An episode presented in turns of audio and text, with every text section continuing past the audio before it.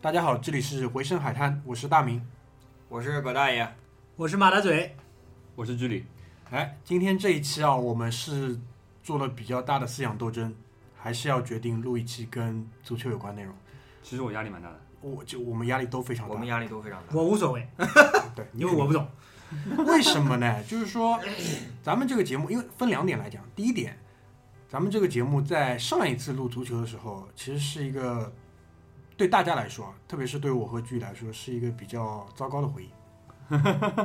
这样老朱他们听到不好啊。他们反正也不听你我节目，们私底下说你，你以为你以为他们会听我们节目啊？是这样，就上一次我们请来了两位，嗯，半专业的圈内人吧，嗯，本来是希望带着大家，对吧，甩开膀子翱翔一下的，然后没曾想就是当天录制的一个现场是什么情况呢？就是说，我们把麦克风一关，两个人口吐莲花，对，就是各种各样的黑幕、猛料、八卦层出不穷。对，然后麦克风一开，两个人正襟危坐，就像这个是我不记得了，这这种话也说出来了。 就两个人像 CCTV 五的足球解说嘉宾一样，嗯就是非常非常的严肃正经，就跟他们两个人平时在生活当中那种形象作风极大的反差，极大的反差。哦，说到这个，我以前我高中、大学时代认识一个朋友，就是同学，呃，自称是混足球圈内的记者啊，他是从这种什么那种青少年小记者开始做起的。然后，让你想，我读高中、大学那一段时间啊，就是呃零三年，差不多到呃零九年这段时间，那个是中国足球应该最黑的时候。然后，但是我那个朋友在我面前嗯从来没说过一个黑字。对，对吧？这种人就非常的正能量，我真的佩服。佩服佩服。就当天就到了什么程度啊？就以嗯前其实，在这种茶余饭后酒桌上就说嗨了之后，其实老朱是跟我们说过一些这种故事嘛，嗯就包括一个故事，就是他有一个朋友，呃，自己第一次运作一场假球是怎么样的？对的。当天我说，那老朱啊这个事情你得说一说。他居然当着我的面，看着我的眼睛，告诉我说他忘记了，他说我从来没说过这个事 儿。我从来没有说过。对，那小飞侠稍微好一点，他就比较坦诚，他说那如果我说了，圈子里知道只有我会说。那可能他在那个他们那一块的那个就混不下去了，这我还是理解。就所以就造成一个什么结果呢？就是我们之后本来我们在刚刚做《回声海滩》这个栏目的时候，夸下海口，对吧？我们对于足球、对于体育有多么多么有热情，就对搞了半天之后就不敢做了，因为我们怕再一次出现这种情况。但今天就因为一个纪录片，对吧？最近也是纪录片蛮多的啊，又是冠希啦，又是今天我们要讲的这个克里斯蒂亚诺·罗纳尔多 C 罗，当今足坛的一哥吧。一哥，嗯一哥，一哥他发了一个纪录片，应该是环球吧，对吧？环球影业发啊的， ，Universal 对 Universal，环球影业发的这么一个纪录片，就看完之后，其实对我们的触动是非常大的。然后呢，也是等葛大爷那个回沪之后，我们立马就张罗着要做这期节目。其实对这个纪录片是要比陈冠希那个看得早，对对对吧所以其实也是酝酿了很久。那今天就准备好好的拿来跟大家聊一聊。那这是第一点呢，啊我们比较担心做足球话题。第二点呢，就是因为我们这个节目目前是有百分之四十的女听众的，就是我们嘴上说无所谓，我们想聊什么你就得听什么，但其实内心多多少少是有一点小的担忧。但是这不重要，C 罗长得帅啊，C 罗长得帅女，听众，你就听完我们的节目之后去看看纪录片，C 罗长得帅，不用看别的，不用看球技，不用看什么，就看看 C 罗也养眼。啊总比说梅西好。总比我们说小罗好 吧？这个龅牙弄得你你睡觉睡不着。对对对 ，C 罗长得帅，就是这是一点。二来呢，我觉得咱们这种有深度的节目，不可能去跟你聊太多这种片面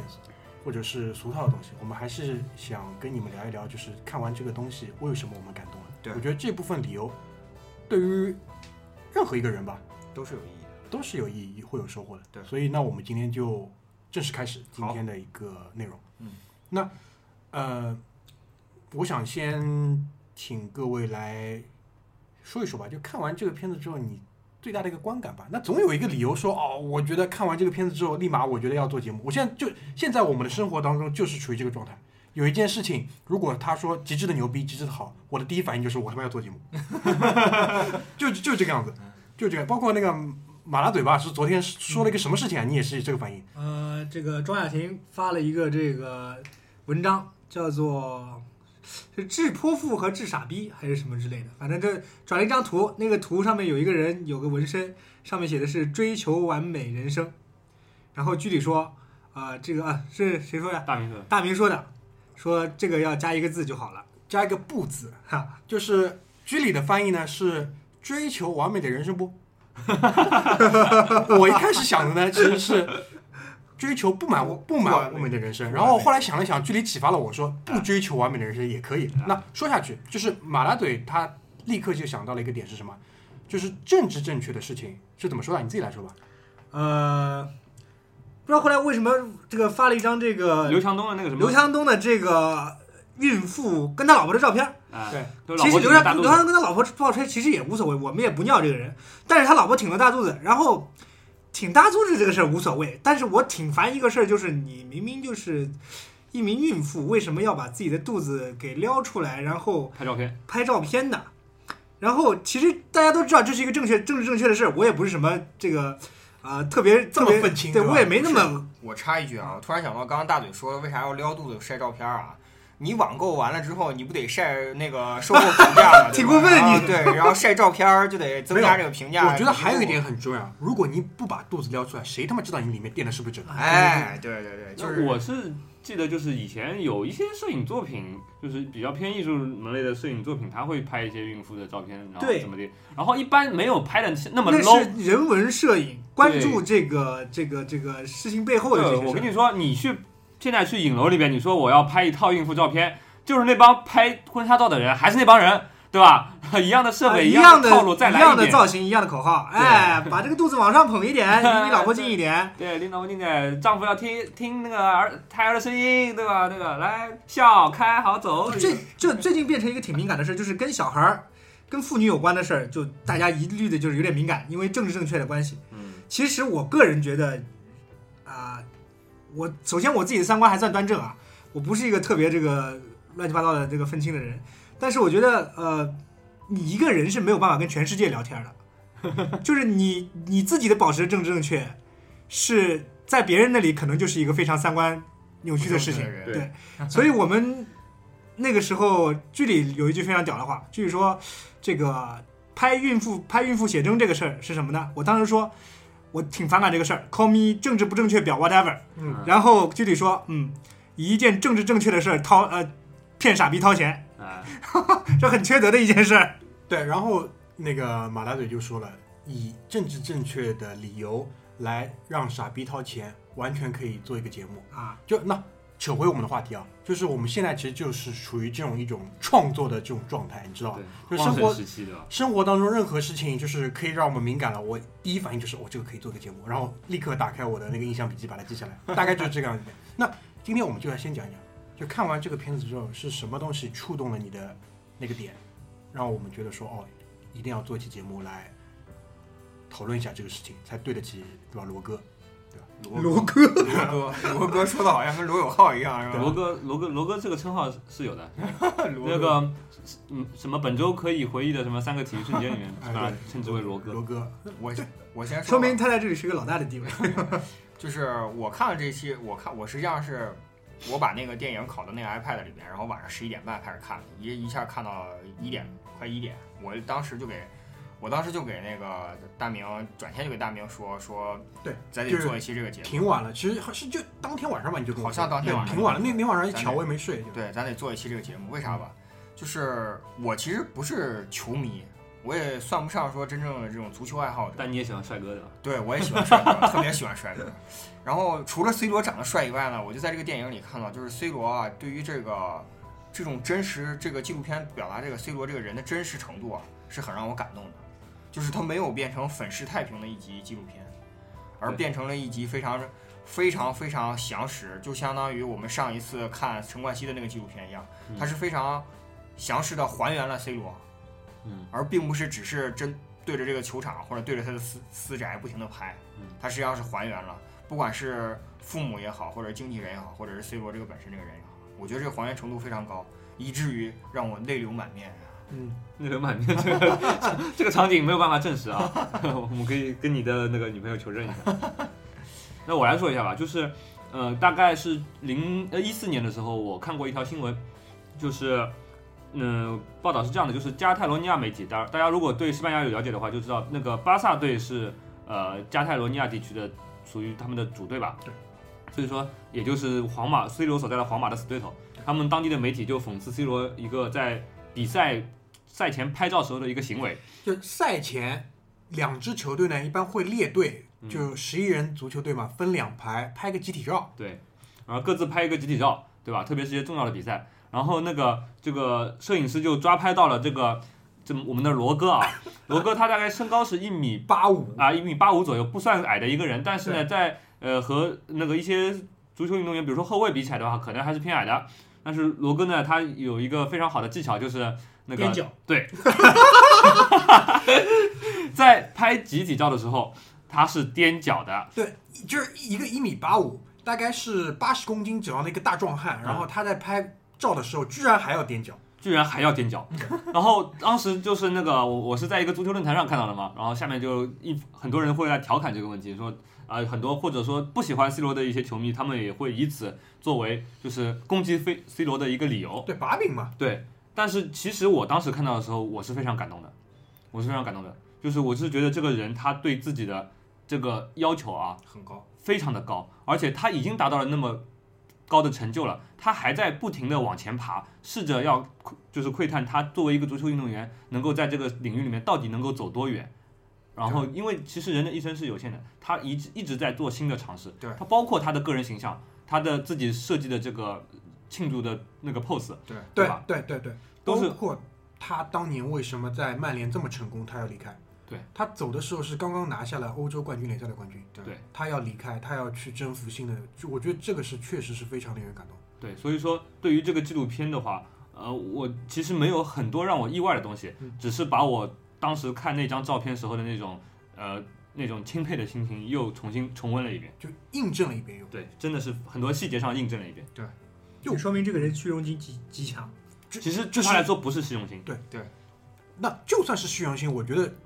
这是一个运他嗯动员肯定会有虚荣心，在那每个个人每个每个人每都个有人虚都荣都有有虚荣心心虚荣心，正因为运动员的虚荣心特别强大，所以说才会 push 他，就是逼着他往前不停不停的去突破新的记录。我就跟你这么说，就是他的广告合约，对吧？对于对于你来说，不管签多少都是一个天文数字，但对于他来说，他可能有一个心理上更高的目标，但他的形象是从哪里来的？就是他从每天一言一行的这个积累来的，包括他也有一些负面新闻，但对他来说，他还是在试探他自己这个形象在这个市场里面到底能够走多远。对他甚至就用那个什么罗振宇的话，就是说奋力的爬到上帝的脚底下，然后翻开那张牌看一看到底是一个什么东西。对对对对而且就是，而且在他之前吧，因为在这个领域里面真的没这款。真的没有，以前是小贝，但小贝给你的感觉是什么呢？他是在吃自己的老本，就是他没有过多的去做什么，因为他身上本来就有那些东西。对，给人更多的这个感觉。而且就是 C 罗可能跟他们还不一样的地方，就是他是真的是在一个小地方出来的，就是那个地方是叫葡萄牙的叫马德拉岛，对吧？反正应该是大家绝大多数人都没听说过的地方。没有听说过，完全没有听说过。就那个地方，然后他出来就十一岁的时候吧，来到了。因为话说回来啊，因为葡萄牙本来也是小地方，小地方，金珠四国里面可能还是排在最后的，最猪的啊那不对不个，对，排在倒数第二吧，应该比希腊好 一点。啊，对对对对比希腊好，比希腊，有有时候我们总是忽略那个对对希对，腊还在还在猪里 面。把希腊划到中东去了已经。就他在那个小地方出来之后，他十七岁登陆到英格兰，对吧？就这个，包括我在录这期节目之前，我也跟居里在聊这个话题。就他这个人身上有很多努力、勤奋的因素，但为什么这样一个人在我们的普世价值里面，因为努力啊、勤奋肯定都是好的一个因素，嗯，居然没有一个跟他相匹配的一个公众形象。他的公众形象没有那么好，但我觉得居里和那个葛大爷那天讲的还是蛮到位的，就是因为第一他是来自一个小地方，他的那个国家的舆论，就算再努力，可能影响力放在那里。影响力对不够大，。你不会去看一个，就你一个华人，你不会去看一个葡萄萄牙媒美体，对葡萄牙语的网站对吧？你看不懂啊嗯，对吧？你你能依靠的就是一些翻译嗯，对吧？但是那那像我们这种华人世界的话，你看英文的可能问题就相对困难就 相对小一点了。那你知道英国的媒体那可可是对吧？毫不留情面的对吧嗯？对太阳报对吗？所以说，这个 C 罗的这个整体形象，C 罗的这个整体形象，首先就是说跟他的这个出生出身地有关系，他是出生在一个小地方，但是这个出身地并没有成为他的障碍嗯，反而是我感觉这是他人生的第一笔财富，就是小地方生活闲适，对于自己的物质水平在一定程度范围内可以接受的话，就开始发展自己的兴趣爱好了。这也是 C 罗有一个非常喜欢足球的老爹，对吧？对这对，也算是我感觉，就是我们开始聊这个 C 罗的时候，就发现其实他的童年，他父亲就是一个球迷，对所以说他父亲是球迷的话，就会带着他往让他从这往这条路上走。然后还有就是，我感觉就是葡萄牙应该算是一个足球氛围比较浓厚的国家，那是肯定。那是肯定的，因为你没有听说葡萄牙玩其他东西的。当年造船挺牛逼的，应 该。对，造船在高晓松那个嘴巴里面就是葡萄牙老帝国，对 呃，西被班人牙老帝国，被英洲英国胖揍以后，那啪啪啪就剩那一块儿 了，对吧？这帮人也其实也没什么想法，对吧？就天天踢踢球，然后对吧？嗯、就混混日子。因为因为是西老班本牙你还有听说有篮球，西班牙这个国家的呃，其实有很多的对在体育世界体育都还蛮强的，体育方面、艺术方面，对对吧？但葡萄牙就没有葡了，萄牙就对主要是足就 球，葡萄牙就真没有了。对啊，包括就是我我印象中就是上咱们上高中还是上初中有一年就是黄金一代嘛，黄金一代红了、啊黄金一代活了很多年飞哥、啊，对，就是那维一代克就斯塔那帮，那一代就是让很多人知道葡萄牙的足球比较强大一些。嗯葡萄牙它有它的嗯葡萄牙这个民族，它的对于足球的这个天赋啊，还有他们的热爱，嗯我觉得是流淌在血液里面。因为你去看那种在南美的那些嗯以前葡葡萄牙殖民地巴西，那个球，对都不是踢的一般的好， 对巴西，对对吧所以？说反而它本国那个水平一直在就是诸强里面算中呃中下游的。对中下游。就前面来的时候，我啊不还在说嘛，如果你去欧洲开车，就是从西班牙到葡萄牙，你都不需要看路标，车开始抖了就葡萄牙到了，车开始抖了，葡萄牙到了。车开始抖了葡萄牙到了。那是不是 C 罗从小就在那种抖的路上踢球，所以说球感就比较好一些 呀？就再再讲回来，就他身上，我觉得就我们其实会讲很多人成功嘛，因为他现在肯定已经成功了，对对吧？啊嗯，就很多人成功的一个点形形成，形成，大同小异，都是差不多的。对，但是在他身上，我觉得就很极致，你知道吧？对，就我举个例子，比如说你说，呃，专注吧，专注肯定是你成功的一个很必要的因素。如果你有很多的纷扰，你很难在一个时间段里面，你把所有的精力再放在那个上面。对，他也专注，但是他专注到什么程度？就是我觉得通过那个纪录片，你可以看到他的绝大多数的，我觉得我们反过来讲好吧，嗯，呃，干扰他成为一个优秀球员的那些事情，你看到的比较多，其实他就出席出席一些公众中公众的活动，对，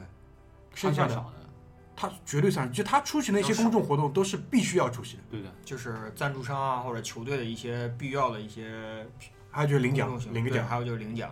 对吧？剩下像他很少有花边新闻，嗯，很少，但不能说没有，很少。但是跟我们之前做的一些什么“浪子不回头”这种主题的这个来讲，对，那个是标配，对我觉得那个是就是我们认识的那种球员里的标配，但是花他边新闻，他他他比较多什么？就是呃，接送孩子上学，对纪录片里着重突出的就是他跟他孩子的接送、家庭生活、亲情，亲情，仅仅然包后包括他母亲跟他的一个对然后还有就是干扰因素，什么没有什么私生活上的一些烂事儿，比如说他什么之前有个女朋友，友嘛，嗯，嗯对吧？名模对名模女朋友，嗯说实话，这个女的啊，我不知道他们关系怎么样，因为在其实这个纪录片拍摄的这个阶段，应该是他和他女朋友呃关系比较稳定的那个阶段。但是其实这个纪录片里面是一个字都没有一提，个字都没提，全剪光了，全估计有可能拍了一点，但是全剪啊光了，全剪因光为了，后来分手了嘛，对吧？对，呃，这个也可以，我们也可以理解，对对吧？但是其实你会看到，就是对于这个女性对她来说，呃，根本就没有她没有当当一回事，对对吧？这种呃，她还是主要是把自己的注意力放在自己的儿子身上，对对吧？呃，所以说那个时候，呃，那个女的跟他分手以后，我看到新闻里面也会讲到，就是说 C 罗在外面怎么怎么花啊，或者什么让他没有办法忍受。其实我觉得，呃，我对她这个女的说的话，我不是很相信。呃，你知道我的证据是什么吗？因为我当然我也是不相信的， 我也是不相你信。还有证据， 我的证据就是 C 罗那一身肉，那身肌肉，嗯，那身肌肉是没有太多的那种，呃，怎么讲，就是太多的那种就是给你感觉很注水的那种感觉。对，没有，就首先它的脂肪含量很低对，你去看它的肌肉的那个维度，包括它肌肉就是小肌群的发达程度，因为你知道大肌群相对好练嘛，小肌群你要把那条肌肉练出来，其实是通过非常非常，比如说，呃，精确的一些动作，对你才能做到那个样子。你去费时但精确的动作。对你去看他的腹肌跟他，我不知道怎么形容啊，就是背后的这两条，那叫叉腰肌吗？我们 不知道，我不应知道该是就是叉腰肌吧？就是就是像那个眼镜蛇，它的那个哦，我知道，就背是背部肌肉，对他眼嗯就眼镜蛇发起进攻的时候，他的头会变扁，然后侧面会有两个弧度出来嘛。你去看他，就是他的手臂后面这两条肌肉，嗯，这个是非常非常难练的。就我以前看到过一个报道是说什么，就 C 罗大家都是在家看电视，C 罗在看电视的时候是会做仰卧起坐的，对啊，不停的做。在那个纪录片里面也会想到嘛，就是他跟孩子在一块玩的时候，就陪孩子看动画片对或者什么时候，他都会就是要么就是休养，就是躺在那儿来做一些休养动作，要么就是做俯卧撑啊，对做仰卧起坐啊，然后包括跟孩子玩耍的时候，他也会去引导孩子，就是那个去做一些锻炼身体。然后有两个镜头我印象特别深，嗯，一个就是他从那个皇马训练基地出来，然后有一个打篮球的人跟他说，我也想讲这个，对，嗯跟他他他其实那他说了一句话，就是你看爸爸比那个人壮，对对对，是真的壮，对对对嗯对，那就个你明显感觉他比一个篮球运动员的身板要厚。对他，他那个篮球运动员比他要高一个头，就嗯他到那个篮球运动员肩膀。但是那个孩子就说：“哦，他他他他好像很高一样。”他说：“但是爸爸更壮，爸爸是最厉害的。嗯真的壮，真的壮，然后不是一般的然壮。后还有一个镜头就是他哄完孩子睡觉，对吧然后他脱了上衣，开始到那个游泳池里骑自行车，你看到吗？嗯然后他脱上衣，然后骑自行车那个时候，我就想到，就是之前有报道说，就是 C 罗就是每天训练完之后，他要练自己的东西的时候，他就嗯会就是夜里两三点都是直接他要去把那个量加上来，然后他就会自己直接到自己的训练房开始做一些训练。他说队友就说嘛，从来没有见过任何一个人就像 C 罗这样。呃，我们的听众啊，如果你现在手上有闲时间的话，你去百度一下 “C 罗大腿”四个字，你去看一下人人类的大腿居然可以有这个样子。所以你说一个人，那我再举给你举个例子，在 Instagram 上面我关注一个人，这个人叫巨石强森。巨石强森他每天是要进两次健身房的，一次早上，一次晚上。嗯，所以那种人才可以有那样的肌肉。他是力量，巨石强森就是就是典型的这种纯健美式的肌肉，就是他要求力量型的，就他捏捏你的胳膊什么之类的，一下就轻易能把你捏骨折那种的感觉。但是 C 罗是因为是体育运动员，他讲的是肌肉效率，对对对对对，具有效率。率。那虽然就他们两个练的那个路数是不一样的，但嗯我觉得他们两个的勤奋程度是一样的。对，勤奋程度是一因样为的。你去看巨石强森，你可以去看百度一下他今年几岁了，然后你再看一下他的肌肉，他的小肌群发达的程度是你不能想象的。对所以我就说，一个人在自己的身体上花了这么多时间，然后他还要正常的训练，他还要陪伴他的家人，他还有时间去搞女人吗？嗯啊搞那也是要搞一搞的，对，搞是肯定搞的搞是肯定搞要是肯搞哎定要搞一对，搞哎顺的，便说一句，这个那个 C 罗前女友和 C 罗分手以后，就是跟巨石强森搞在一起。没法搞其他人了 呀，就是你找不到比这个再壮的，没办法了，对只因为能只能找他了哎呀。对他，但是他现在搞的是那个 Bradley Cooper， Bradley Cooper 就是美国狙击手了啊，哎，对，嗯，这个可能就是就可能没有，就是你没办法，你这想通了这一吃完块咸的之后，你总要吃两口甜的。对对对，对我认同大明这个观点。吃完火锅要吃生鱼片。对对对对，嗯所以所以我觉得就是身体素质上来讲，对于我觉得对于他来说，就是在他的生活当中有太多太多比女人，比女人比性来的有意思的东西。对，对对，因为那个东西太有意思的，比比这个还还要有意思。而且如果你关注足球运动员的职业生涯的话，你会发现，比如说，呃，一些英国球员，他也有，比如说招妓啊，或者说那个有甚至有性瘾的这些丑闻。要说 Granny Sugar 的， 对，就说你看鲁尼，鲁尼他到了三十岁左右的时候，他的其实他的踢法在转型，他更偏技术，更偏一些呃就是调度，然后用自己的用脑子踢球。对那在我们看来，这样也不是不可以，这样也是一个足球智商呃成熟的一这个足球理念成熟的一个表现对。但是另外一方面，你就会呃很明显的显现出来的一点就是跟不上了。身体跟不上了。对，但是我提醒大家一下，C 罗是一九八五年出生的，对的，就是说我们说话的时候，他其实也三十岁。三十岁，但是他的踢法没有太大太大的区别，他还是在踢边锋。对他的进球效率你可以去看一下他今年的效依率，然很高，进球效率依然很高依然很对，好就是他在三十岁的时候依然可以把那些呃是二十岁出头的小青年像杆子一样过掉。这个是靠什么维持的？就是靠你每天日复一日的艰苦的训练和你自己的说实话，那个就要隐忍，节育谁没有欲望呢？嗯说说说土了叫节欲，节就禁欲，说说说好听的就是隐忍、嗯专注，就是持续持续不停的在一件事情上不停的精准打击。对对于自己的身体就是这样，他不停的精准打击自己的身体，然后每一个部位都练到极致。对，而且你们，你不要以为我是在瞎说，你可以去看一下科比跟乔丹的晚年，他们的上肢是多么的完美，因为一样的呀，只有这样的上肢力量才能支撑他的这样的打法。对，对就是靠这样练。乔丹那不是那个青青训营四十三岁的时候仍然可以扣篮吗？四十岁还是四十三？他五十岁的时候依然可以扣，他五应十该岁的时候50他现就在仍然可以扣就篮。多说一句啊，这我又忍不住。 乔丹不是一个好老板，他没事去虐人家山猫的小队员，单挑赢人家，人叫人家怎么去打 NBA，哪来的自信去打 NBA？神经病，这就是。所以所以如果 C 罗当了老板的话，有可能也会虐小队员了。会会，他是这种人，他是这种人。而且你可以发现，呃，刚刚说到科比了嘛，其实对我之前也提到，就是我觉得 C 罗这个人，如果要找一个在运动员界和他比较相像的人，可能科比科科比比只有是最接近的，只有科比就。是就是他对自己要求高，而且他们的情商可能没有像普通人觉得那么高，他们会去同样去要求自己的队友。那你对天天可以看到那么科比新闻里面爆出来说骂队友啊，就是骂林书豪啊，这 种新闻都有，对吧？ 那那然后 C 罗其实他也是一样，我们记得他那个踢呃欧冠决赛那场比赛，他马镜迪头玛利亚，对他迪玛利亚那场比赛真的是他妈软蛋，就是他给的那个镜头给他特写的那个动作是什么？指着自己的脑子说用脑子踢球，想一想你在干嘛？现在是决赛，就那种感觉。迪玛利亚，如果你看了那场比赛啊，就是到了后半段，基本就已经盲掉了。对，他已经他已经不知道自己在做什么了。所以 C 罗实际上就是内心中一直都有股劲儿，就是希望能够把自己从事的这个行业，就是足球事业，嗯推向一个他认为他想要带到的高度。对对就跟我感觉就跟老乔又回到老乔一样，就是老乔希望把自己所从事的行业带到一个全新的高度。当然，这种人身上肯定我们去框啊，都是有几个特质可以框进去的。对但我觉得我们现在要反过来聊，嗯，你要拿人跟他对比，这个时代能跟他比的只有一个人，对吧？梅西。嗯，但你再去看一看梅西，在同样的一个时候，梅西做了什么，他做了什么，完全就没有这个样子。梅西有干爹呀、啊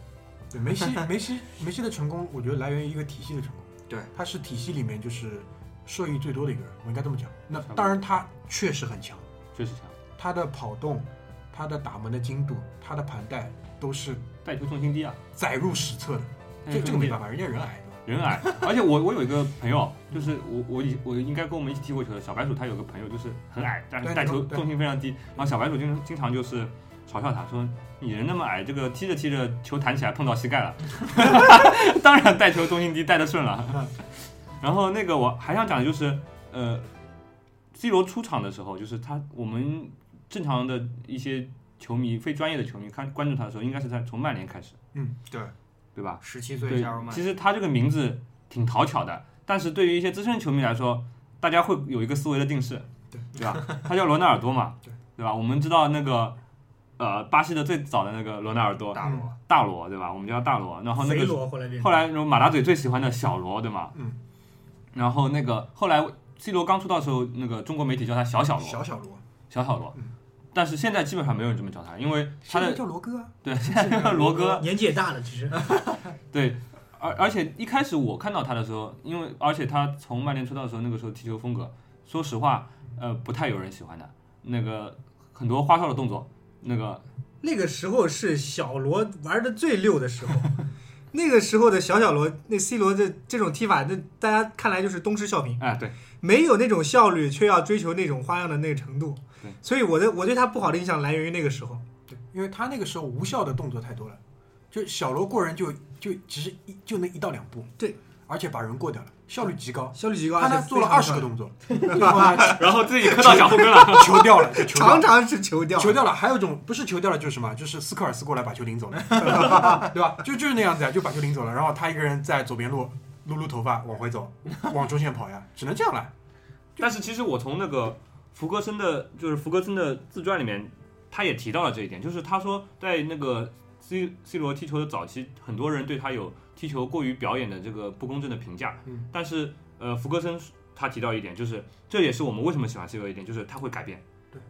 他从呃曼联的呃在曼联中后期开始，他已经改变自己的踢法对。然后他的福格森说到，就是说他首先他减少这些花哨的动作，而且你可以去观察他的在场上的跑动距离。嗯，由于可能一些数据上没有被体现出来，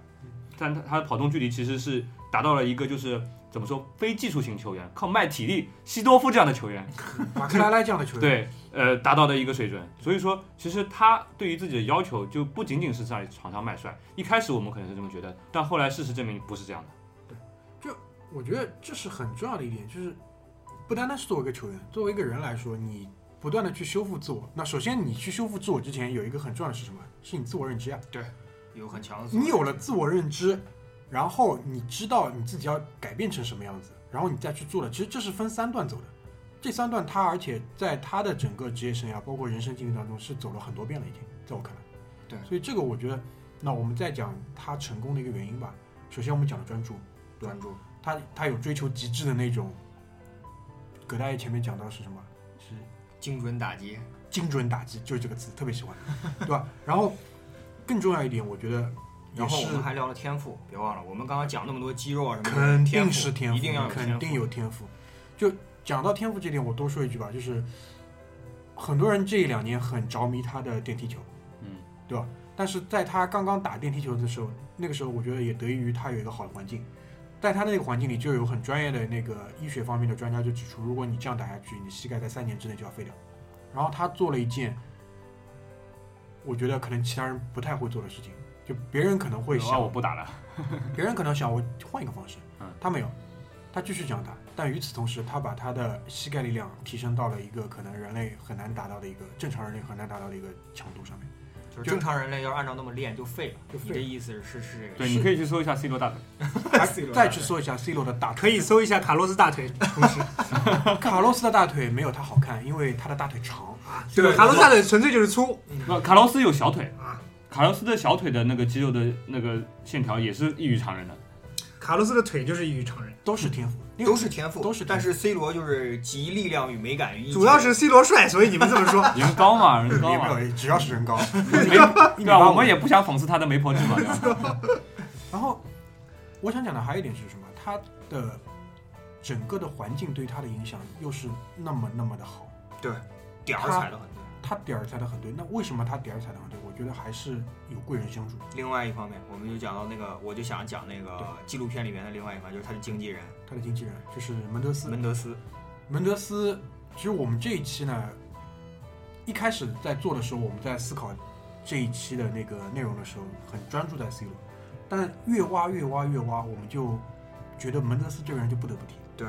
因为他身上其实有很多很多也是非常吸引我们的特质，所以我觉得现在浅浅的来聊两句吧。可以，浅浅来聊聊。浅浅地来聊两句。第一就是我不知道，还是从纪录片开始吧，嗯大家还是先去看看这个片子。嗯，这个纪录片里面，我们前面讲到 C 罗什么，他的专注，专注。门德斯绝对专注。你去看他纪录片里最多最多出现的是什么？是他工作的状态。嗯他工作状态是什么？打打电电话，话，打电话嗯。就其中有一句台词，我觉得印象特别深，就是电话那头人跟他说：“你不要整天粘着电话。”然后不不不，我住在电话里。就中文翻译过来，他讲的是我住住在电对对话对，我我有印象那个字啊幕，living 版 in the phone，对对就对我是住在电话里的。他就在他那个别墅里边，他别墅装修的很豪华，然后拿个笔记本，永远手里两部电话，永远插啊着个耳两个机诺基亚，当年是两就个是诺零基亚三年那个是出现在老特拉福德的时候是两部诺基亚，对吧现在？是也是两部当年的那个顶尖的旗舰神机，对对对现在就两部 iPhone 嘛。对吧，然后然后现在就是条件好一点，插一个苹果插嗯白耳色耳机机，对吧？在那边聊。永远在打电话，嗯永永远在远打在打。门德斯这个确实是跟大明跟居里在后期后台讨论的时候就在说嘛，就说这个经纪人也是非常非常的专注，就是从他的这个经济的这个过程来看，就是讲他大大明也稍微扒了一下，就是一开始是一个职业球员，不入流的职业球员，三三级别联赛吧， 对，三级别联不赛入流的职业球员，然后后来就是迫于生计，也不能说迫于生计，可能职业生涯走到了尽头。没有，我觉得很正常嘛。他那他身上很大很大的一个标签，我觉得就是生意人。对，很明显，当一个生意人，可能在某一个时间点节点，他明白我是一个生意人的时候，他做的第一件事情就是什么？放弃我他妈现在在浪费生命的东西对去做生意。对，对吧？然后所以逐渐从这个球员转向了生意人，做过广告啊，做过夜店啊，什么等等这些的。对，他的夜店生意非常棒。对，然后逐渐逐渐，现在就是做了经纪人，对，而且就是他做夜店跟他做经纪人这两件事情是串了起来的，为什么呢？他的第一个客户嗯应该是客户吧，就是经纪人的客户我们就球员了，对，他帮球员运作转会，他的第一个客户就是他夜店里的一个常客，是一个葡萄牙一个比较 low 的一个俱乐部的替补守门员，然后他通过不断的去跑跑业务，就是跑到一个俱乐部去跟人家俱乐部主席聊天，然后去跟人家对建立关系，然后把这个替补门将给成功的转会到那家俱乐部去，这是他的第一笔生意。对，然后他还做了两件什么事情呢？第一个呢，就是当他决定不踢球的时候，他先把那个俱乐部球场外面的广告租下来了，这是他的第一笔生意。然嗯后他还做什么？他还开了一个那个录像租租赁的录像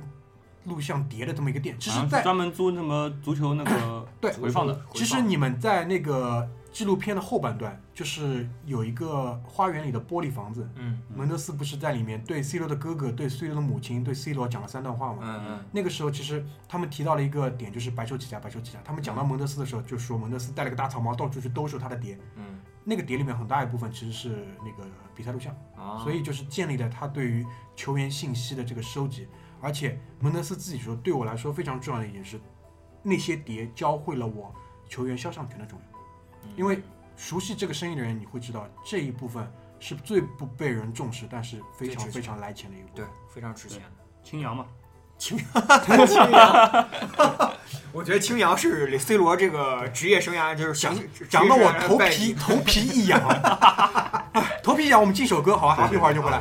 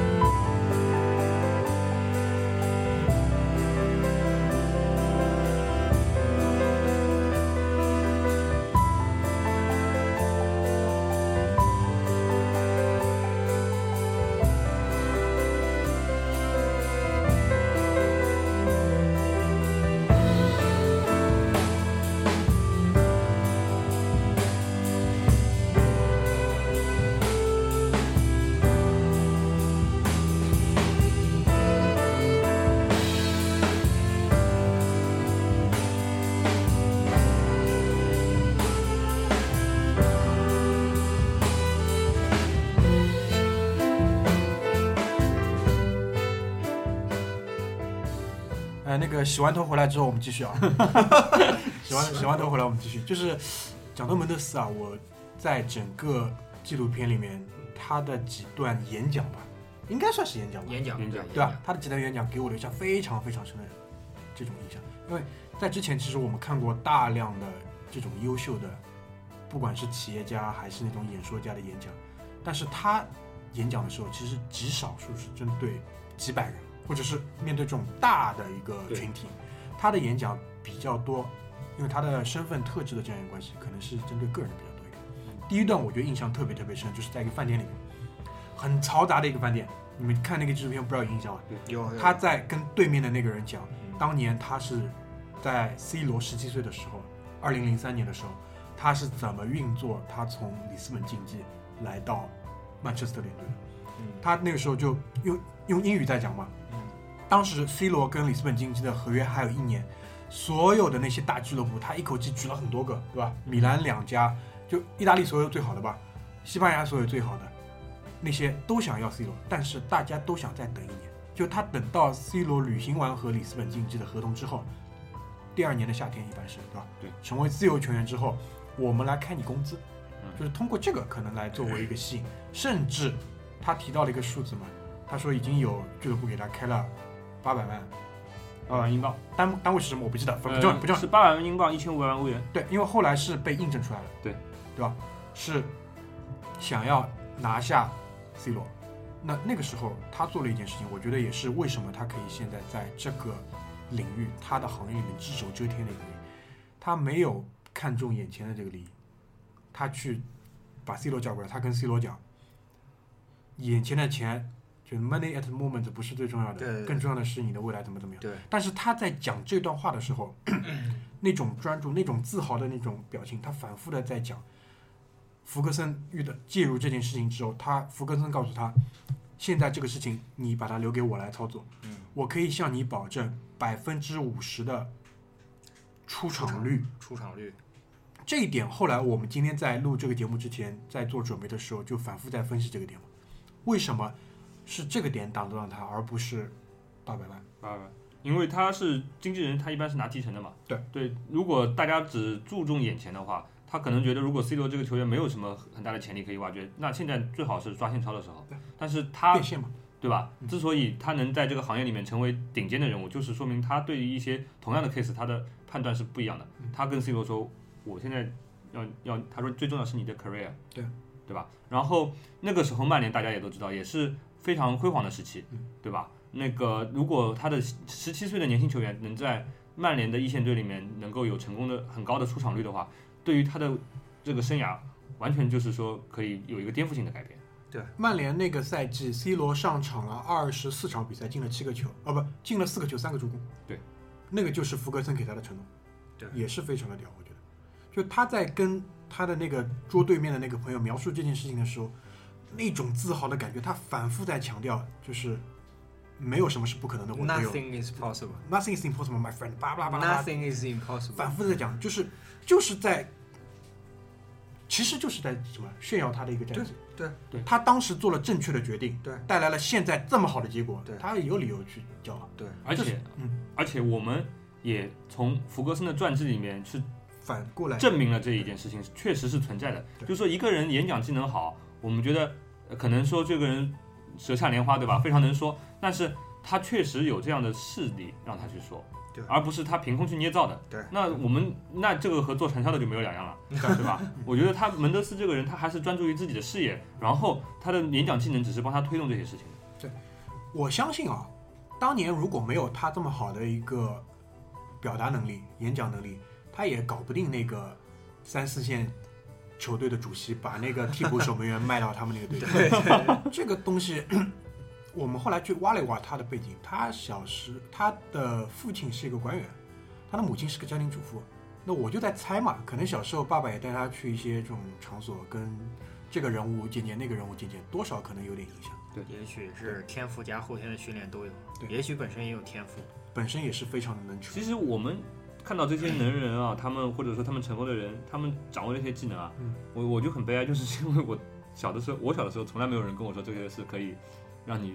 将将来人生获得成功的一些技因能为。我们小时候接受的教育是什么？啊 就是说，你小时候都根本不可能想象今天打游戏都能赚钱啊！这倒这倒是太不一样。太不一样，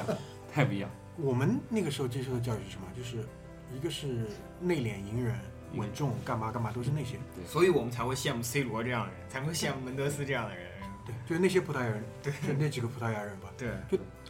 说回来啊，第二段我觉得印象特别深的是什么？就是在那个纪录片的后半段，他们在一个应该是 C 罗家里吧，嗯，一个家庭聚会，对吧？在一个玻璃的房子里面，然后大家围坐在餐桌旁边，就是其实在分享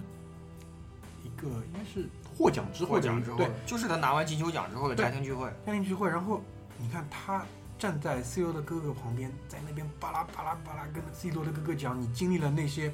挫折，因为他 C 罗的哥哥是酗酒嘛，对对对，你走出来，你靠着自己的双手开创了一片天地，就是给他那种是至高无上的赞扬。对，嗯讲了非常多，但是他对 C 罗妈妈转过身来，对 C 罗妈妈，他只说了一句话，我觉得对一个女人，对一个母亲来说，至高无上的一个评价就是，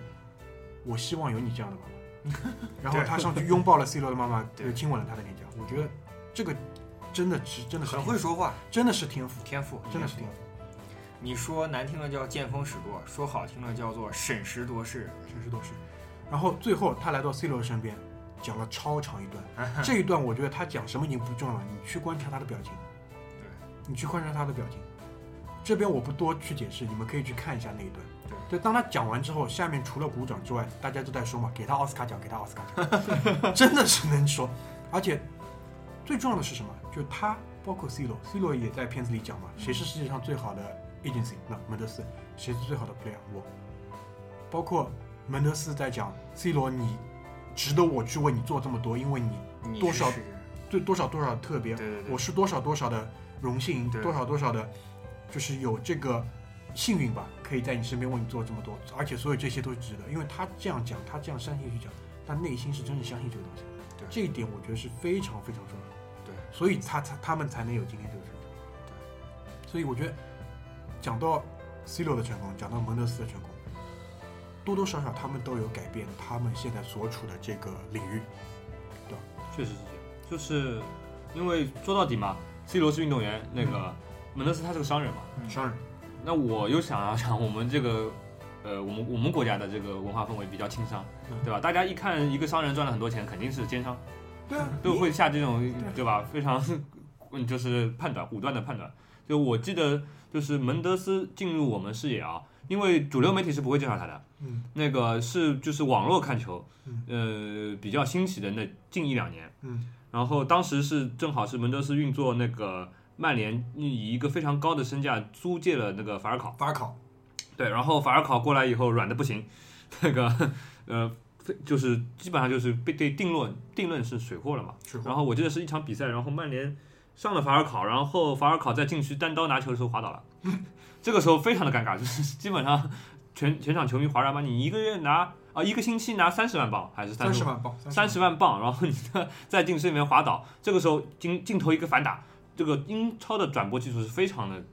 先进的，包括说转播的手法也是非常的专业的。就是他这个时候找到了谁？他没有找教练，没有找球迷的表情，镜头打到了门德斯，门德斯坐在看台上面，拿着那个时候当下最新的 iPhone 六 P，然后在那边打电话。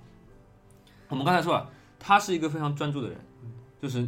你你可住能在电话里，他住在电话里面，他在那个场所的时候，他在干什么？他在工作，对吧？我们说他在这个行业里面，其实我并不认为他是一个所谓的一个奸商，靠卖水货球员来赚额外的钱。嗯，但是你可以看到他引领出了就是 C 罗这样的球员，所以说在 C 罗这个纪录片里面，我觉得门德斯啊，他这个角色也是非常非常重要，他就是呃俱乐部和球员各个网络之间他的一个节点，对他把他们所有都串联起来对，他可能对于这个产业推动的这个贡献，就不我比觉得，一些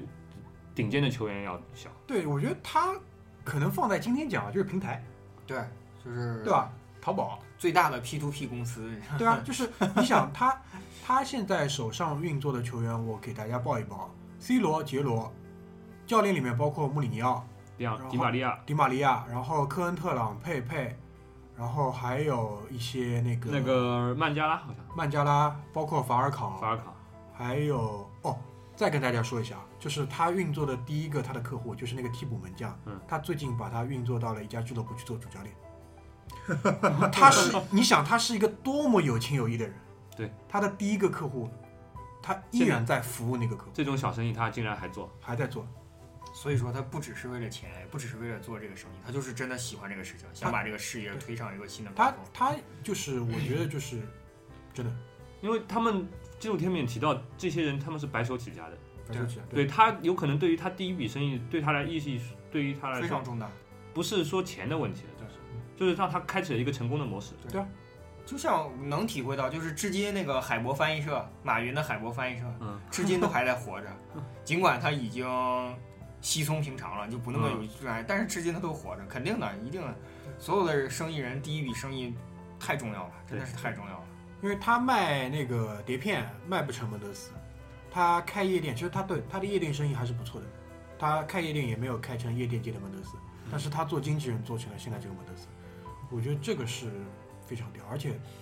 就像剧里说的，这个东西在我们看来可能真的是请人吃饭，请人干嘛，然后给塞给人家塞钱，然后他们买了水货，但是其实如果你了解这个行业的话，肯定不是这个样子的，这是一个高度商业、高度职业的环境。对，就是我再重申一点，做中介、做经纪人这些人，他们不是空手套白狼，真的不他们是真正的为这个产业做贡献的，嗯对吧？很多很多没有你球员没有时间去沟通的事情，球员哪有文化嘛？嗯球员哪有这种演演讲能力嘛？哪有这种这些沟通的能力嘛嗯？都是经纪人在做嗯，对吧？然后你你以为那个曼联被骗钱了吗？钱是世界上最聪明的东西，对吧？他有可能失败，但是他相信这个模式，他才会在这个模式里面去赚，他还会跟着蒙德斯买人，对吧？他今天亏了钱，他明天有可能就会通过蒙德斯赚回来我又想举一个反例了，就是梅西的经纪人。啊，梅西的经纪人，如果大家对这个梅西稍微有点了解，你可以知道梅西经纪人是他的父亲，所以作为他的经纪人来说，我觉得他的父亲什么都没有做，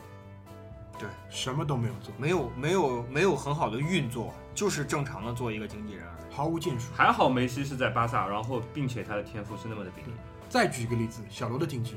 人，他的哥哥，基本上也很糟糕。 他的哥哥可能带他去夜店玩的比较 多。他走走走，晚上我要进球了，我们晚上 去。他的哥哥有一个列 list，然后 有一个 list 说我们去哪个夜店，然 后他说你进十个球，我们奖励你是哪家夜店，对不对？所以我觉得这个真的是很重要，就是亏的是 C 罗身边十七岁的、十六岁的时候他就认识了门德斯，一年之后，嗯门德斯帮助他登陆英格兰，才有今天。如果说小罗当年有个好的经纪人，我觉得他的小罗可以把这个我们看的这个足球推向其他的一个方向。嗯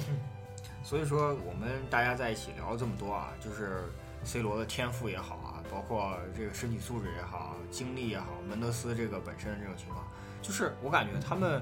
就是成功肯定不是奇迹，不是奇迹，就是就是非常非常扎实的。我们讲了这么多，就是包括纪录片里也拍的，就是不是一蹴而就，不是中彩票一样的这种感觉。就是你看电视时候看电视时候做的仰卧起坐嘛。 对啊，就是你看电视时候做的仰卧起坐，就是你一凌，就是你你夜呃凌晨三点在水下骑那个健身自行车，对，就是你看了无数次凌晨四点的洛杉矶的样子的那个感觉，是吧？还有哈登， 正好哈登从夜店出 来。哎，你 也在？所以说这个，我就突然想到，就是之前看了一个微博，就是一个记者写，就是当时当然是讲另外一个罗哥，讲罗永浩的，但是就哦也是罗哥，对我们也也做过节 目。罗哥讲，就说说说他有一次吃饭，就是饭桌上一帮人坐一块儿，大家吃饭，然后其中呢饭局上有一个大师，就是出家人。这个饭桌上就有一个人问这个大师，就说说大师啊，你相不相信奇迹？这个大师意味深长的就说说，啊、你能问出来这个问题，就说明你对这个世界、对客观事物的规律没有一定的认识，你才会觉得别人做成了什么事情是一种奇迹。当你对这个世界、对这个事物的客观规律有了一定的认识的时候，你就会发现，这只是客观规律运行的一个必然结果而已，它并不是什么奇迹。我感觉就是 C 罗啊，包括门德斯啊这样身上的人，他实际上我们表面看就是光鲜亮丽啊，赚的钱多，曝光率高啊，兰博基尼无数台什么这种对，但实际上他们就是懂得了客观规律，明白客观规律，然后不停的努力，精准打击，最终成为了这样成功的人。我们觉得成功的人，对对吧？然后那个我们在给这一期节目做策划的时候，其实遇到了很多这种我们之前没有料想过的事情发生，偶然事件，就在这个礼拜又发生偶了然。事件，对，这这是其和我实们这这不个偶然，不偶然，和我们节目相关的事情，对，在和我我们节目相关的策划期间，对发生了，冥冥之中它就要发生。对的，肯定要他发现。等到了这一天来发生。对，是什么呢？就是今天三个葡萄牙人当中的最后一个，最后一个何塞·穆里尼奥。这个礼拜发生了件什么事情呢？穆里尼奥从切尔西，呃，与切尔西终止了他的合同。退位。我记得我看了新闻标题是穆里尼奥退位，因为这一天，我觉得如果是还在看球的听众啊，应该是不会意外，那肯定，不会意外，因为这个赛季的结果，目前的积分已经说明了一切。嗯，上个赛季的英超联赛冠军，这个赛季只比降级区高两分一分，不重要，反正就比降级区高一点点。那我们今天其实不太想花时间去讲这他这一次的退位，因为从比较长的时间维度来看，我觉得他很快也会东山再起。我只是想借穆里尼奥来说一说我们今天这一期节目吧，我们讲到了成功的因素，就促成成功的那些因素。我们讲到了，就是在成功当中，你如何如何去把这个成功延续的更长。是最终最终，就是话题来到了这样一个点上是什么呢？就第一，这个时代对于成功的评价，我觉得已经不一样了。对我们以前会觉得，开上了好车，有了钱就是成功，或者是拿到了 title，拿到了荣誉，拿达到到了了那某个位置，爬到了某个位置，拿到了某些奖项，成功，但慢慢慢慢慢慢，你觉得这个标准被提高了，对因为这些东西大家都有了。对，兰博基尼你有你有你有你也有，他也有，总不记得剧里前面就说嘛，总不见得去比谁的兰博基尼多 老，多老这个这个这个就没意思了。那是通过什么东西去衡量呢？我觉得就是成功之后，这个成功人他所带出来的这个形象是怎么样子的。他说产生了社会影响，他说包括对包他括他自己自己的影响，他的自己的影响，那我觉得巧又巧了，就这三个葡萄牙人当中，最后这个葡萄牙人，他成功之后带出来的形象是最为最为丰满的，对，嗯很丰满，非常的丰满，非常的真实，真实。对吧？我们上一期讲到陈冠冠希希的这个纪录片，反复在讲这个真实。他为什么那么屌？就是他为什么那么屌问问为什么那么屌？问天问苍天问大地嘛，对吧？嗯为什么这么聊？其实同样的道理也是发生在穆里尼奥身上。对，他为什么这么牛逼？他从为一什么个翻译，对吧？罗布森的翻译嗯变成助教，变成他带领波尔图的第一年拿了联赛冠军，他带领波尔图的应该是第二年还是第三年，直接拿了欧冠的冠军。对，如果我觉得绝大多数人对于他可能在拿欧冠冠军之前认识他是通过一个镜头，就是波尔图进球之后，他从教练席冲出去，穿了一件长风衣，嗯，他永远是那件长风衣。球场上狂奔五十米，冲到脚气区和他的球员一起庆祝。我提醒一下各位，那场比赛是波尔图客场在老特拉福德打曼联，他的球队赢了曼联，他在老特拉福德做了这样的动作，你能说他是装逼吗？特别屌？他不装逼，他就是逼，对吧？不用装，老子不用装。 不用装。他来到了英格兰之后，还是门德斯，对吧？把他运作到了切尔西。当时其实第一次带领切尔西的时候，第一次带领切尔西的时候，当时其实是有一个争议的啊，不不是争议，是有一个契机吧。当时其实他最想去的是利物浦，为什么？因为对于我们这个年龄的人来说，利物浦给我们的印象是什么？就马桶嘛， 就是惨嘛。 这两天是杰拉德的滑倒嘛，对，嗯对不起，因为我还是很喜欢杰拉德，我稍微说一句，就是，但是这两年利物浦给我们的印象都是这样子的，但是可能对于他们那个年龄段的人来说，利物浦就是我们现传在奇就是现在的曼联。对对横扫欧洲，达格利什、香克利干嘛干嘛，对吧？足球无关生死，足球高于生死，就是那种那种利物浦，那个是很让人着迷的利物浦。所以他最想去的是利物浦，但是蒙德斯就告诉他，蒙德斯这个时候再次展现了一个职业的经理人，他对于他的客户的高水准的服务。对他告诉穆里尼奥两点：第一，你在切尔西会有更大的自由；第二，你在切尔西能够获得更加多的资源。这个方面的资源其实就是钱。对，当时的利物浦你可以想象的呀，没钱，没钱的呀，嗯对吧？当时利物浦你去横向比较，他的教练是谁了，对吧？虽然那是谁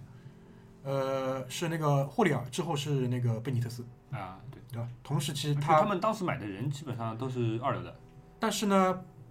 还不容易，拿了个欧冠冠军 嘛，在那个伊斯坦布尔赢了那反超个 AC 米兰嘛，对对吧？对吧？心中的痛嘛，这不去理他。那那个时候他来了切尔西，来了切尔西之后，他在他的发布会上他说了什么？我是特殊的一个，I'm the special one，对吧？巨屌呀，还是巨屌！他那个时候他已经成功了。如果按照世俗的这些标准来看，对他他他他最早是翻译之前是做什么的？就是翻译，他就是翻译。呃，他在翻译之前是做过一段时间的职业球员，踢的是后 卫。那他做到翻译，从做从翻译做到助教，我觉得对很多人来说已经是成功 了，当然成功了，非常神奇了已非 经。常神 奇。就是我觉得这就是他的实用主义吧，这是他进入职业足球的一条捷径。我觉得，对的，说到实用主义的话，就是作为我们这个小组里面的资深的阿森纳球迷，我就不得不说两句 了，对吧？这个穆里尼奥一直是就是阿森纳阿森纳这个球队的苦主。当然，我们也知道，就是一方面是阿森纳这个球队，呃，面对穆里尼奥本身的一点问 题，哎、本身的一点问题，面对穆里尼奥的时候，这个战绩特别差。还有就是他在英超这个赛场上跟就是阿森纳的这个教练温格是不止不止一次有这种挑衅的行为，而且互相对骂的也很多次在媒体面前，对吧？但是啊，话又说回来了，他确实是牛逼，你没有办法不承认这一点。阿森纳每年那个输的几场比赛，肯定会有输给切尔西的。对，我觉得观感特别强烈的就是那段时间德罗巴吊打整个阿森纳后防线，就特别圣多圣多罗斯对桑德吧？罗斯就是，如果你但凡还残存一点人性啊、就看到这种场面，你觉得就像大学生在欺负小学生踢球一样不，忍看，不忍看，真的不忍。就是，而且你想啊，作为那个穆里尼奥，但凡周围有这种什么行业老前辈的，都会劝他，对吧？温格尔，人家在这个圈子里面玩了二十年了，对吧？你虽然很屌，你过去不要跟人家太多的冒犯，嗯对吧？他有些东西是腐朽不行，你嗯不要说，对吧？嗯你又跟你你又不吃亏嗯，对吧？人家说不定有资源能帮到你呢，对吧？卖两个队长给你， 对吧？其实是这样的，但是穆里奥确实没有这样做。他在媒体面前抨击温格温格的话，你听起来都他妈觉得有点有点刻薄。什么温格是失败的代名词，就是啊，你带一支球队，你每年都有实力争冠，每年都拿第四， 你当然是对吧？而且你回想来起来，确实没有说错，对吧？他带球队的目标永远都是争争夺冠军，对吧？而且那种实用实用主义是特别吓人的。最近流行的那个词叫“摆大巴”嘛嗯，他就是在球队没有明显优势情况下，就是龟缩防守，打防守反击。我觉得有两场比赛吧，是就是他的一个实用主义哲学的一个典范。呃，两场我觉得都是国际米兰那个时候，第一场就是国际米兰那一年欧冠里面打巴萨巴塞罗那那场，那场有两个东西是我印象最深的，一个是他们赢球的方式，嗯，对吧？百分之百分之三十好像三十不到的控球率，啊嗯对，但是他们最后赢了比赛，对，就每个人在他的这个体系里面，每个人都是非常非常职业的。对，我觉得从一个点，我以前可能对这个认识不太深，直到有一次埃托尔在打边锋，我完全被征服 了，我完全被征服了，就是他可以在穆里尼奥体系里面打一个边锋，而且我记得埃特奥打边锋的时候，他打的还蛮好的，非常好。而那个竟然你能看到埃特奥回防到自己的三十米区，这是第一点。第二点，我觉得就是在这场比赛的赛后吧，嗯，就是他冲进场内，手指指的天，然后那个巴尔德斯冲上来抱住他，就两个人像跳舞一样的嗯纠缠，就是一个人要挣脱指天，另外一个人就是说你不要这样，因为在巴塞罗那的场地上。对对，你要对加泰罗尼亚人保持尊重，因为加泰罗尼亚人本身自身的这种这种自尊心还是比较脆弱，比较脆比弱，较脆弱。对，换句话说就是比较脆弱。 对，但穆里尼奥一点都不脆弱，就完全没有把巴尔德斯当回事，就是口里振振有词，手指天空，就是眼睛也看着天空。就是如果你把那个瞬间定下来，就是一幅文艺复兴的油 画，就是那个样子。然后这个时候，巴塞罗那的球场的草坪洒水系统居然打开了。嗯我印象特别深，就是所有的切尔西球迷在欢呼，巴塞罗那的球员在那个就是呃众神像嘛，就是反正就是颓的、low 碎的那副样子，然后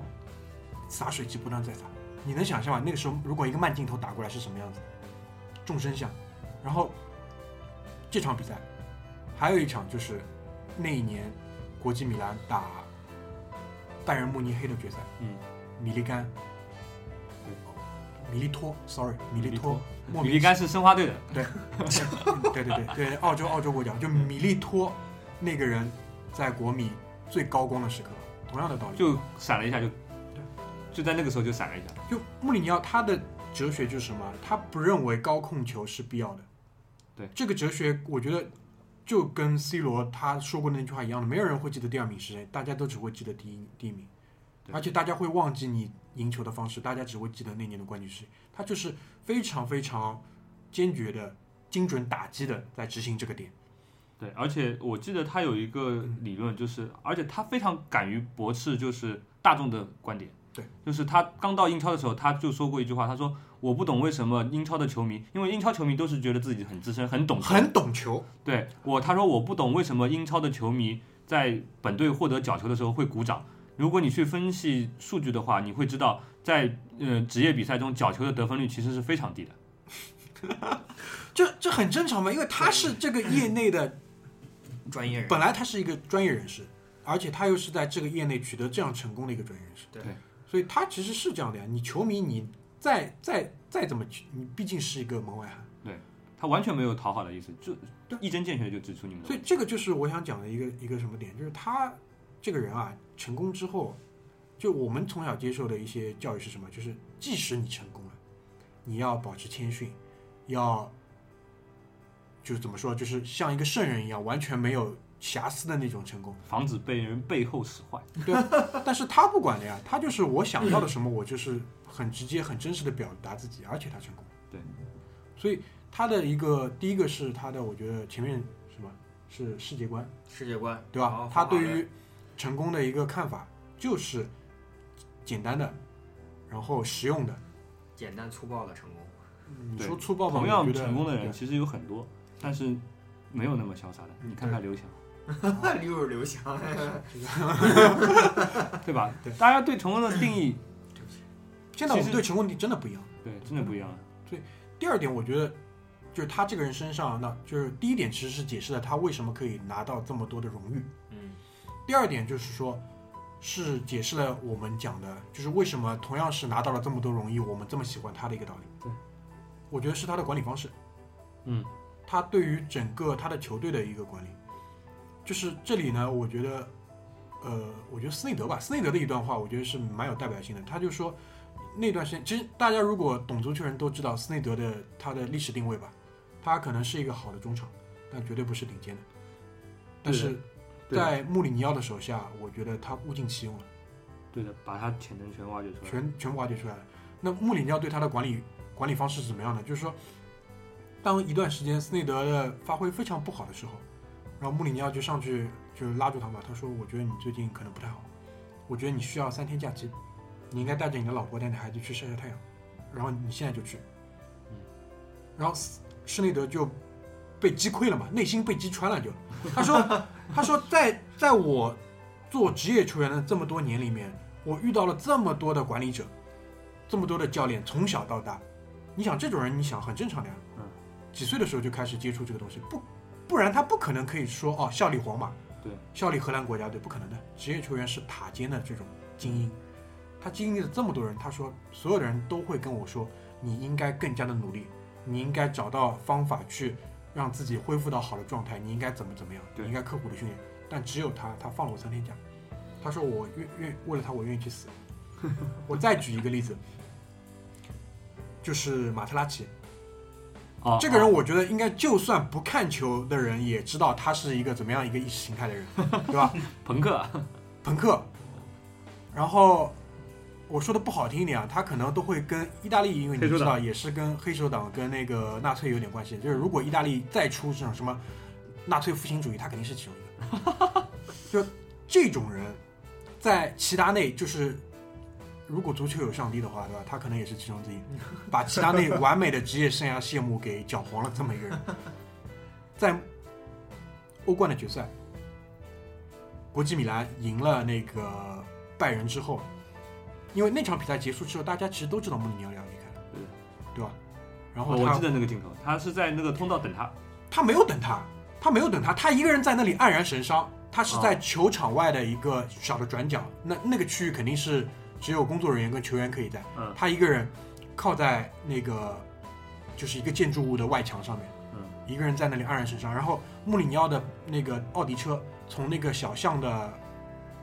尽头的一条路驶过，然后车子停下来，穆里尼奥从车子里钻出来，一溜小跑跑到他身边，两个人深情相拥。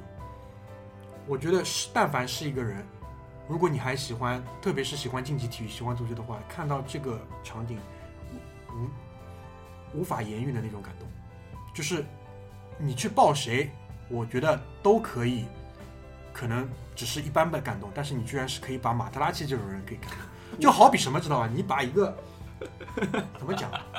我觉得很难形容。我觉得，如 西果游我记跟》你里面说感动了一只哦妖我怪，在中国足坛看到过类似的场景，但是可能有点脱 脱戏啊嗯。我看到过那个范志毅和以前那个申花队主教练的安杰伊接吻，接吻，差不多吧，差不 多，但差是不哎多是这个意差不思，多，差不多，舌吻舌吻，舌吻，而且是舌吻。就是马特拉齐至少要比范基再过分个一万倍吧，对， 差不多就是这种意识形态的，就他可以把这个人感动成这个样子。然后，而且如果说你是看过那个镜头，你可以很明显的感觉到是什么？第一，这两个人是在真情流露，对他们没有演戏，因为你也很正常嘛，大家都是场面上的人，对，逢场做个戏谁不会啊？但那个场景绝对不是演戏。如果你们有机会，现在可以去，比如说微博吧，微博上就翻得到。穆里尼奥五十岁的时候，就二零一三年的时候出了三集的一个，也是三集啊，也是三集的一个纪录片嗯，加起来大概也就四十五分钟，你们可以去看一下。他他的嗯，那个是一个现象，然后我们再来倒推他的一个行为吧。他平时的管理术是怎么样的？他可以去感化这样的球员。那我觉得我自己想了无数的场景，无数的手段，对吧？一个管理者是可以怎么样去做到这个？我最后只得出一条结论呀：拿心去换呀。以德服人，你的对啊，你只能是这样，就是你跟他掏心窝呀，他才能跟你掏心窝呀。而且是有技术水平的掏心窝，不是上来就整的那种。马特拉齐，你要怎么样进入这个人的内心世界？我不能想象，你知道吧？就可能在我听我们节目的人，马德拉其实是罪人，你们知道吗？操，这是我我真的很讨厌他。我很难找到一个人，可能就是普罗大众，就是可以认识到一个人去解释马特拉齐我啊就。这么说吧，他是当时媒体对他骂那个齐达内的话哦，对，有很多猜想嘛，最最后后有一个版本就是说您你全家都是恐怖分子嘛，呃，不是不是，最后证实的就是你姐姐跟你的妈妈，你们两个都是性工作者。就是如果说的那个人，就是他 就他对于齐达内，他在世界杯的决赛，他对齐达内对他的一个竞争对手说了这样的话，就是而这且样一那个是齐达内啊！我操，对，那是齐达内，就他是这样一个卑劣的人，但是穆里尼奥是怎样走进他的内心，走进整支团队的内心？他走的时候，我觉得就跟大家都跟死了老爸差不多了呀，对吧？差不多。还有一个人，不好意思啊，讲到这个稍微是有点那个，就是国际米兰老板莫拉蒂。啊、我可以跟大家很坦白的说，我是 AC 米兰的球迷，在国际米兰身上发生的所有事情，如果这个俱乐部，比如说坐飞机马航掉海里了，我是会放鞭炮的，这很正常嘛，对吧？但是穆里尼奥在的那一支国际米兰，是我打心底里尊重的，包括我后来都，甚至我都可以去理解莫拉蒂，因为我觉得他也不容易，自己的生意其实也不是那么好了，但他还在支撑，包括其实。如果我们的男听众最近还在关心欧洲足球的话，其实他已经在把这个俱乐部部分的股份在转让了，对亚洲的一个什么财团在接手。莫拉蒂也哭得像傻逼一样的嗯他说：“我这我的生命当中，我为国际米兰付出了这么多，我我大家其实都完全可以理解，钱、精力、他的热爱，嗯，我用了我可能大半辈子的幸运跟运气吧，我我得到了穆里尼奥，虽然只有短暂的这么一件，但是就已经足以了。嗯，那个时候他跟穆里尼奥在球场里面两个人抱在一起，我觉得也是非常感动。就是这个人他在成功的同时，他以他本色成功了，对，而且他的本色是这么的过瘾，看着都不过瘾。他感动了马特拉齐，他搞定了斯内德，他征服了所有的。其实从波尔图开始就这样。是这样，他都大家都葡萄牙人嘛，而且你知道他带波尔图，波尔图在葡萄牙不是什么垃圾球队啊，是葡萄牙的传统劲旅，对吧？他作为教练的第一站，他去带了波尔图，第一年就拿了联赛的冠军。其实你从这个结果反过来去推，你就知道不是一般人。嗯，他到了切尔西，他一个葡萄牙人到了英格兰，征服了英格兰，然后帮助切尔西时隔五十年之后再拿英超冠军，不是一般人呀、对，然切后尔西在那之前应该不是一支强队，切尔西在之前不是中游球队吧？就是那个时候跟切尔现西在的也不算弱，对但跟现在的太妃糖差不多。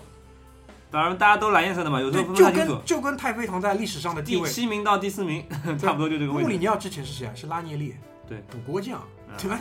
就穆里尼奥来了之后，搞定嗯五十年之后的英超冠军，而且是长时间的统治，就是有统治力的那种冠军持续。嗯，虽然没有拿欧冠，没有欧冠那年其实也就是半决赛一个球输给了利物浦呀。如果那个球赢了利物浦，那跟 AC 米兰踢决赛的就是切尔西，对不知道会发生什么了。 对吧？那后来他就去了那个国际米兰，对，那个是我觉得是像那个蜜月期一样的成功，那种成功，呃，也是三个冠军。其实只只是他到可能皇马之后稍微有一点点问题嗯，就他那一套东西，因为毕竟一个葡萄牙人在西班牙你要搞这个，也可能是皇马那个水太深了，水太深。就是看他那个在皇马中后期的那个新闻，就像在看宫斗剧一样。对 啊，就是一会儿这个卡西利亚斯反了，然后那个佩佩支持谁 了，然后那个 C 罗怎么表态了，哇，天天看的不要太精彩啊。就讲到底还是那个原因啊，他在用他的方式追求成功，而且他不改变自己。那帮就是皇马那帮逼，就是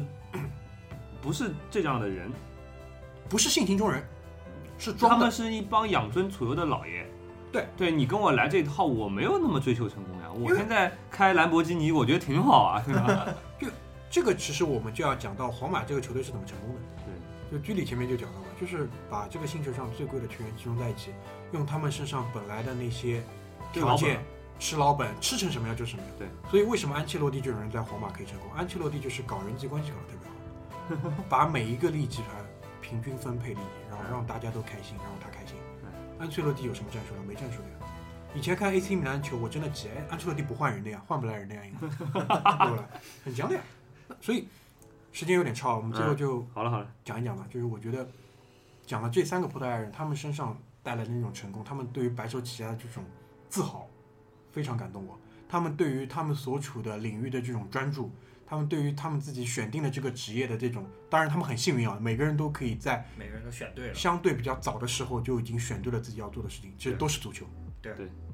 包括穆里尼奥也是，就是足球呀，嗯，对吧？然后在上面精准打击，最后就是他们成功了之后，他们也没有任何的掩饰，我就是这么屌，嗯我就是这个样子，我以我的本色成功，所以我觉得这个是我们可能今天为什么要聊一聊这三个葡萄牙人。更多的时候，我们觉得作为我们作为普罗大众，我们在这里享受的是他们成功之后带来的那种红利。我们看着他们成功，首先也很愉悦，对对吧？对，二来嘛也是也是爽了一把嘛，过了一把瘾 嘛。过了一把瘾，对，要不然用什么东西去反驳那帮傻逼呢？这个很重要，就是他们的成功，对吧？还是他们的多成少让我们感觉生活可能变好了一点，变好了一 点点，变好一点啊。最后，啊，举杯，我们敬一下这三个葡萄牙人，不好，吧差差一句啊啊差一，句那些就是因为穆里尼奥下课悲伤的球迷，不要悲伤了。不用悲伤，我觉得完全不用悲伤。几年之后他又会回来的，他对还是会回到这个俱乐部。那个时候可能不是阿布拉莫维奇作为老板，但是我个人其实还是很尊重他的，因为他其实不容易，也是不其容实，在后呃近阶段的话，他其实已经看穿了，